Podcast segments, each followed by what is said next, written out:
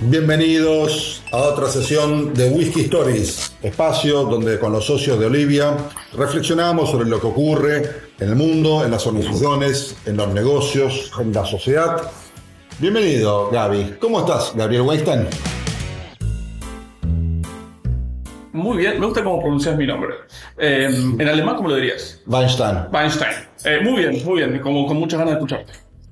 Gracias, Gabriel. Hola, Ezequiel Kiesker. ¿Cómo estás, Ezequiel? Muy bien, por ahora sobrio.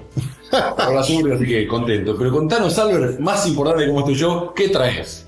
No, traer preguntas. Hoy me vine cargado de preguntas y ya vengo hace semanas cargado de preguntas, seguramente embebido por ese proceso que es terminar un año, iniciar un año nuevo, ¿sí? Y preguntándome después de un turbulento 2022, ¿qué es lo que tenemos que entender que nos va a afectar el 2023.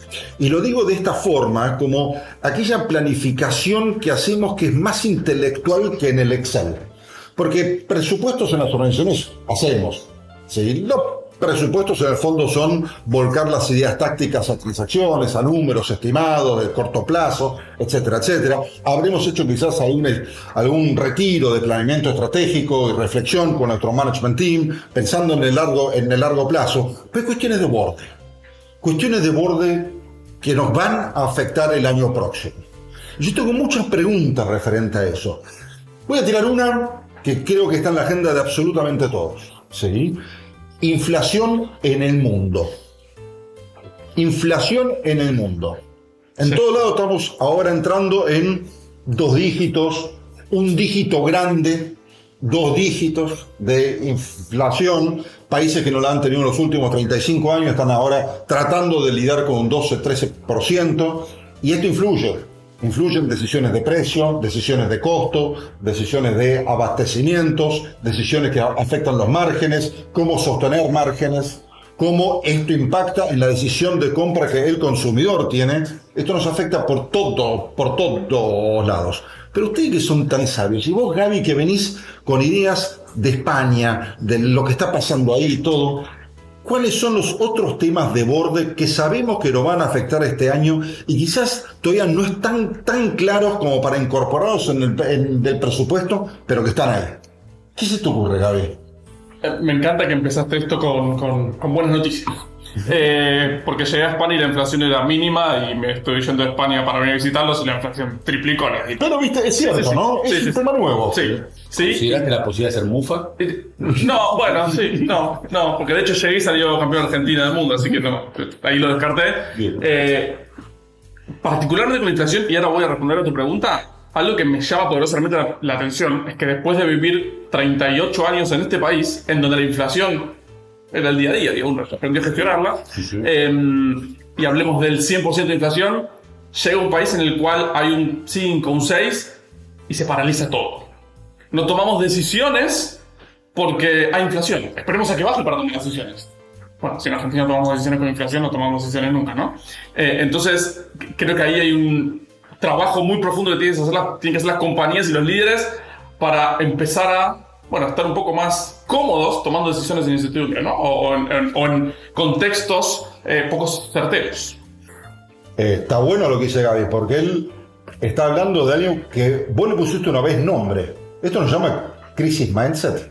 Sí, señor. Sí, señor. Pero no grabamos un podcast de eso ya. Sí, sí, pero tiene que ver con eso. Sí, ¿Qué sí. temas ahora afectan nuestra agenda, condicionan nuestro mindset y que en el fondo todos individualmente podrían ser factores de crisis y encima nos afectan todos juntos? ¿Qué otros temas tenemos, Ese? Mirá, eh, igual, ahí me gustó también, como decía Gaby, empezaste con la inflación. Yo creo que va a haber otro tipo de inflación, A ver, que es la inflación organizacional. ¿Cómo es eso? Si Los problemas que teníamos antes se van a inflar. Digamos, ¿por qué? Hace poco, en un momento de whisky, no de whisky story, sino de whisky, tomé conciencia del daño que nos hizo la pandemia. Epa. ¿sí? Y eso se infla en el futuro. ¿sí? Wow.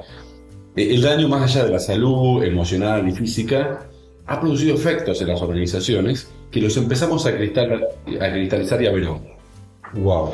Por ejemplo, la dificultad, o sea, para sostener modelos y, y culturas organizacionales a la distancia y lo remoto. ¿Sí? Claro, pero en el 2020 pasó, en el 2021 nos reencontramos, en el 2022 lo sufrimos, pero se empieza a separar la persona de la organización. Sí.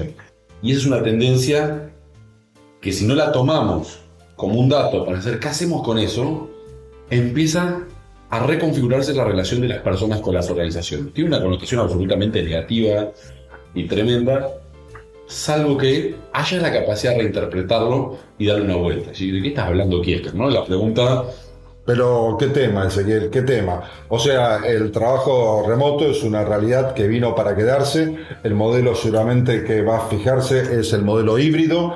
La eh, pandemia dejó sus secuelas en la cultura organizacional y cómo lidiamos con eso. ¿Y cuánto vale ese problema hoy por hoy, no?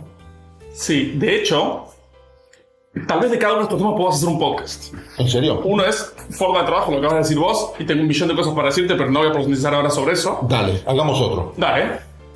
Pero pensando en cosas que están sucediendo del otro lado del charco y complejizando esa situación de cultura distribuida, podemos hablar de cultura diversa también. Epa. Esto de eh, género, edad, esto de. em, se me ocurre un montón de. Digo, credo, religión, todo ese tipo de cosas. em, que hoy está, digo, en cada compañía, porque empiezan a haber regulaciones y empiezan a haber mediciones, eh, complejiza la cultura. Porque habitualmente nos acercamos a quienes son más parecidos a nosotros. ¿Qué pasa cuando la fuerza de trabajo es mucho más diversa? Y no sé cómo relacionarme con esas otras personas que son diferentes a mí. Qué interesante eso, Gaby, porque hablamos de inflación y el crisis mindset que se acompaña con eso, pero la crisis se ve profundizada por trabajo remoto, falta de contacto entre las personas, sostener la cultura organizacional que dijimos que da para un podcast, pero me parece que este de diversidad e inclusión hasta para otro podcast. Tranquilamente. No sé tanto, pero sería interesante hacer un experimento con eso. Hecho, venía que la- yo sabía que la agenda para el 2023 venía complicada, pero ahora viene peor. No digamos peor, digamos compleja. ¿Tenemos otro tema de esto, de tendencias que tenemos que tener en cuenta para el 2023, ¿se quiere? Mira, yo creo que lo que tenemos que tener y o, podemos hacer es eh, entender, digamos, como para dónde va, digamos. Por un lado están los problemas que vamos a afrontar, ¿no? Afrontamos toda esa locura de, de complejidad que yo creo que si uno mira el 2019 para abajo, un, tan fácil. ¿sí? Eh, creo que afrontamos un mundo donde una de las respuestas a esta complejidad va a ser un cambio en la forma de relacionarse con los colaboradores Epa. digamos, ¿te imaginas? Digamos, trabajando para tres empresas al mismo tiempo. Yo creo que se viene un mundo en el cual probablemente en el 2023 experimentemos el fin del monoempleo, pero como algo de consumo. Qué interesante. Eso yo creo que para las personas vendría a ser muy bienvenidos. Especialistas que pueden brindar, digamos, servicios para varias, para varias compañías me parece una noticia excelente. Pero ¿cómo lidian con esto las compañías que se creen propietarias de su fuerza de trabajo? El primer, el primer problema es que no lo aceptan.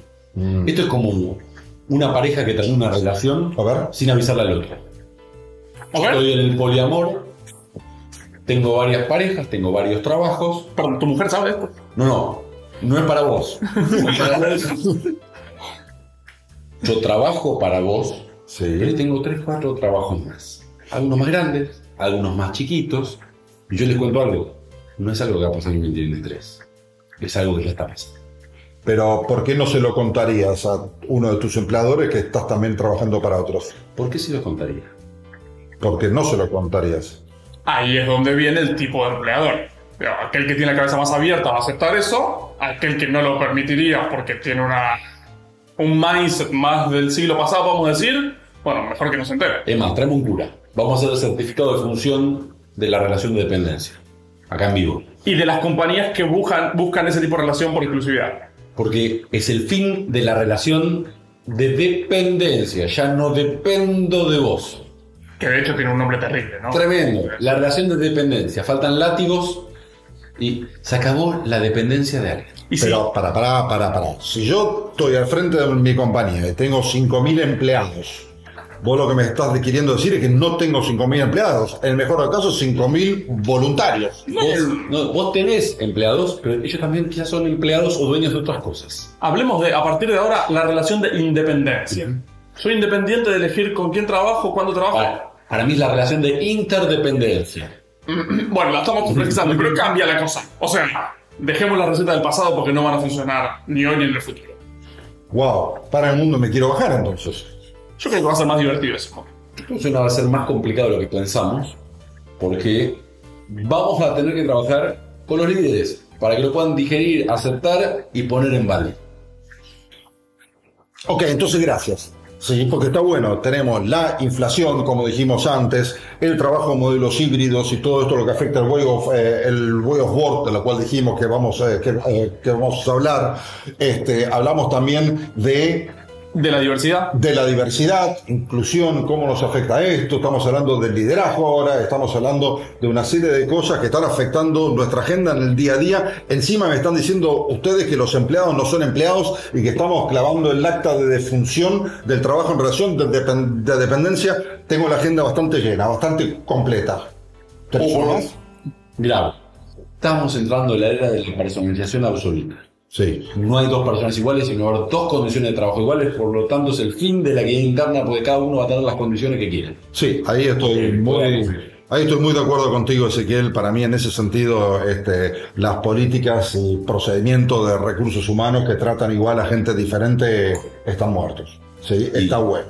Ahora, como es el fin de la relación de dependencia, puedo, puedo armar las condiciones para vos que son solo para vos. El traje a medida. El traje a medida. Eh, Exactamente. Bien, quería, quería incluir en este punto, Dale. ya que estás vos, Gaby, acá, Sí. que nos cuentes, digamos, que estás quizás geográficamente más cerca, pero afecta a todos los rincones de la Tierra. ¿Cómo está afectando la guerra? Que en un instante en febrero pensábamos que iba a ser corta, ahora no sabemos si tiene, va a tener fin algún día. La pregunta que yo a veces me hago, ¿esta es la primera de muchas o la última de todas? ¿Y cómo eso afecta la, gente, la agenda del 2023 en las organizaciones? Eh, es una pregunta muy difícil la que me haces. Yo te puedo decir cómo vive la sociedad europea eh, esta guerra. Por favor. Eh, y las preocupaciones que hay atrás de ella. Y me imagino. Porque todos hablaban de esto cuando comenzó y hoy, por lo menos desde que llegué yo, está bien, Argentina salió campeón, pero desde que llegué a Argentina nadie mencionó ni Ucrania ni Rusia. Eh, la realidad es que automáticamente eh, energía relaciona a inflación, ¿sí? con lo cual es por donde lo ve la gente. ¿sí? Entonces empiezan a preocuparse, no por la guerra en sí mismo, dejó de preocupar, se están matando, pero dejó de preocupar, lo que preocupa son las consecuencias de la, la bueno, cuando toca el bolsillo. ¿no?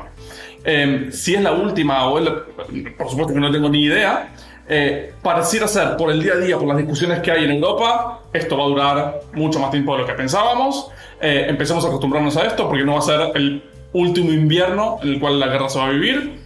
Eh, ¿Cómo empezamos a trabajar? No este año porque está más o menos resuelto. Alemania, por ejemplo, que depende mucho del, del gas ruso, está res- medianamente resuelto para este año y la preocupación no son los años posteriores eh, porque no tienen eh, la, la- la- la forma de, de gestionarlo.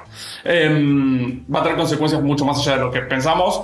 De- bueno, no soy un experto del tema, pero es de lo que se habla, digo, con la pausa del mundial casi exclusivamente en, en- en Europa. Wow, mis empresarios queridos, digamos, ¿sí? Con todos estos temas que afectan el 2023, este, cuenten conmigo.